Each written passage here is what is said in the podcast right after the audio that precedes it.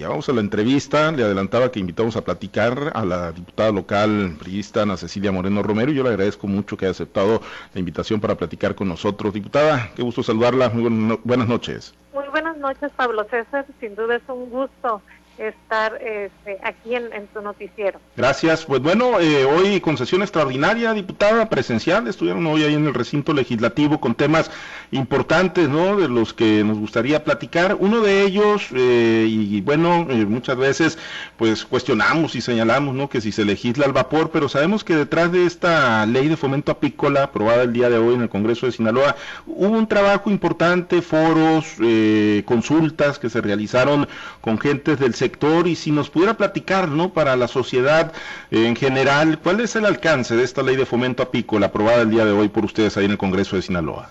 Sí, mira, el día de hoy tuvimos eh, un día muy largo, una sesión larga, pero sobre todo muy gratificante. Eh, ¿Por qué? En lo personal te voy a decir, este, he tomado este tema desde hace muchos años porque muchos de los apicultores en todo el estado habían tocado puertas aquí en el Congreso del Estado y hoy pues ven este ya una ley y, y, que les va a beneficiar mucho. Desde la legislatura pasada nosotros tuvimos reuniones con ellos porque ellos estaban muy preocupados porque los últimos años se habían reportado pérdidas y colapsos masivos de colmenas, ya sea por el tema del cambio climático, por el uso indiscriminado de pesticidas, este, por la deforestación y muchas otras cosas más. Sin embargo, este, ellos decían que era importante tener una legislación donde, pues obviamente les garantizara a ellos este, las normas necesarias para la protección eh, de, de, las abejas. Eh, la, eh, la legislatura pasada no se pudo porque acuérdate que fue muy corto el tiempo. En esta legislatura eh, que, estamos eh, trabajando, el, grupo parlamentario del PRI de nueva cuenta retomó este tema y presentamos las iniciativas en el 2018, en el 2020 se presentan otras dos nuevas iniciativas de, de grupos parlamentarios diferentes y donde pues yo les agradezco a todos los diputados que tuvieron esa sensibilización en este tema del tema de las abejas, porque no nada más es sacar la ley. Aquí hay que ver un tema muy importante. Las abejas son fundamentales para el equilibrio del medio ambiente y de acuerdo a estudios que ya se han hecho, un tercio de la alimentación que nosotros consumimos pues es producto de la polinización de, de ellas. Entonces, este, en base a ello, se hicieron, se trabajó en este marco jurídico, eh, todos arropamos este, este tema y se hicieron foros importantes, como tú lo comentabas, estuvieron muchos académicos que estuvieron participando, estuvieron funcionarios públicos, pero sobre todo estuvieron las organizaciones de los productores y muchos apicultores que también tienen mucha experiencia en el tema. En base a ello, y en base a muchas reuniones por fin se llegó eh, este, a cabo porque también se tuvo reuniones con los horticultores porque hay que decirlo, aquí hay un tema muy importante con la regulación del uso de plaguicidas y pesticidas, que muchos de los colapsos se dan de, las colmenas se dan en base a ello. Entonces, este, se llegó a un acuerdo y, yo creo que eh, sin duda ha, sido eh, pues un, un tema muy importante que culmina favorablemente. Muy contenta de, poder este, ser parte de, esta nueva ley, pero sobre todo que ahí contiene temas muy importantes, como son el tema de las sanidades, el tema de cómo eh, se da el tema de movilización de colmenas, el tema de las inspecciones, el tema de sanciones, los derechos que también tienen, pero sobre todo el tema de este, la organización de los apicultores. Entonces fue algo muy completo que se trabajó mucho por eh, muchos legisladores, por las comisiones, pero también hay que reconocer el gran trabajo que eh, los apicultores y los horticultores también tuvieron que ver para este, que esta ley saliera. ¿Y, qué es lo que se, o sea, qué, cuáles son los mecanismos, diputada, que, que, se garantizan o que hoy se plasman en esta ley de fomento apícola y protección a los agentes polinizadores? ¿Cuáles son esos mecanismos que pues van a evitar, no, la destrucción de colmenas o que pues los agroquímicos caigan y, afecten esto? ¿Cómo, ¿Cómo se va a garantizar? Sí, eh, mira, lo más importante es la regulación de plaguicidas y pesticidas, entre otros tantos. Yo te decía, eh, se ve mucho el tema de sanidades, se ve el tema de movilización, porque acuérdate que si puede entrar una colmena de otro estado y viene contaminada, contamina las demás colmenas, ahí ya está regulada ese tema de movilización, el tema de las sanidades, cómo se va a inspeccionar a, los apicultores alrededor en, en, en todo el estado de Sinaloa. Y sobre todo te digo el uso de de los plaguicidas, que eso es bien importante. También la regulación de la instalación de, de, de, las colmenas, a, cuántos metros de distancia tiene que estar, eh, qué es lo que debe de, tener un apicultor al momento de, movilizarla, que tendrá que eh, llevar el certificado sanitario, una guía de, de tránsito, para, para ver que obviamente esas colmenas estén sanas, ¿no? Entre otras cosas. Eh, sin embargo, te digo, eh, uno de los temas más importantes, pues es cuidar a las abejas.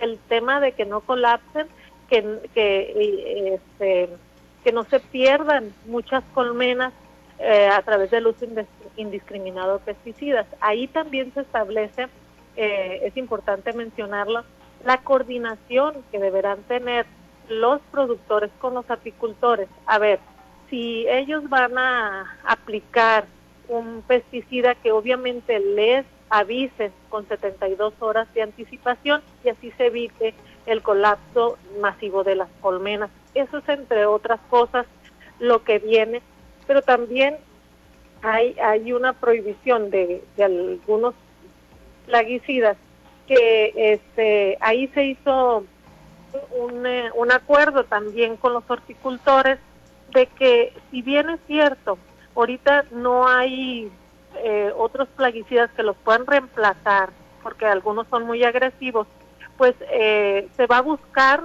medios alternativos para que en dos o en cuatro años pues puedan cambiarse totalmente y que no afecten a las abejas. ¿Y, aquí en, la cancha de qué dependencia, de qué área queda la regulación y la aplicación de todos estos eh, lineamientos que hoy se plasman en la ley de fomento apícola?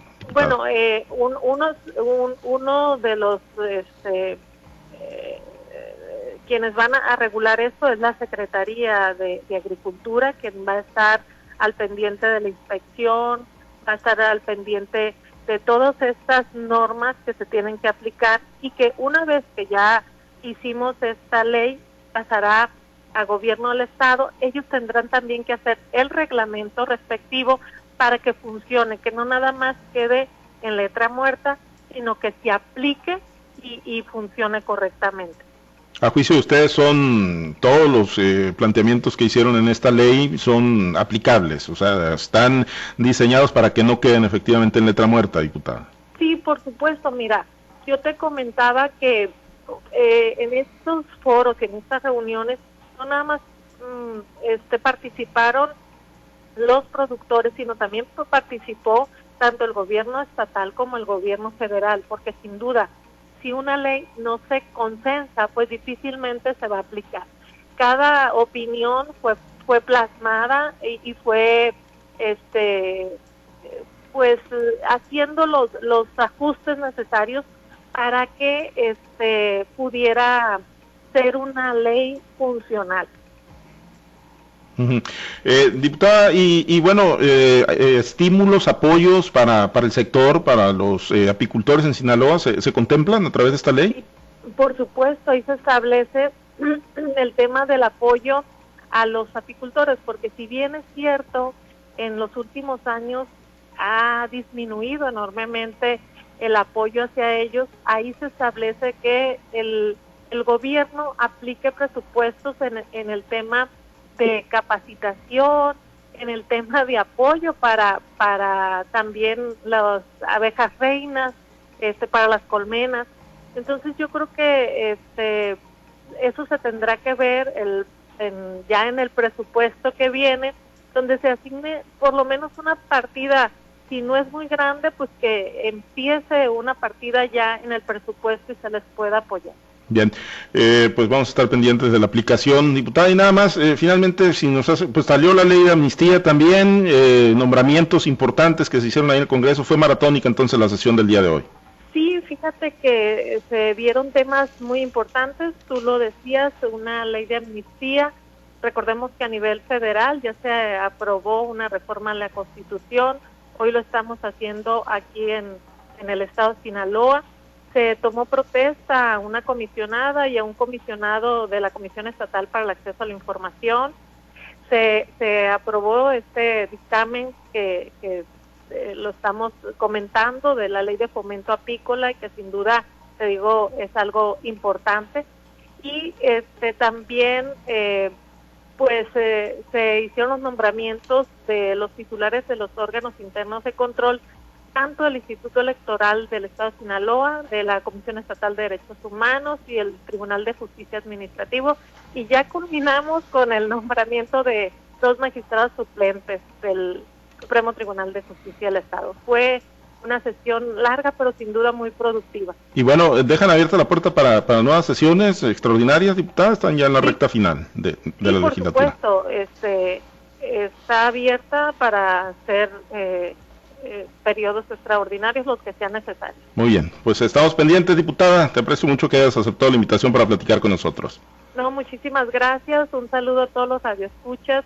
Y yo creo que a seguir con la invitación de seguirnos cuidando mucho. Efectivamente, gracias, diputada. Es Ana Cecilia Moreno Romero.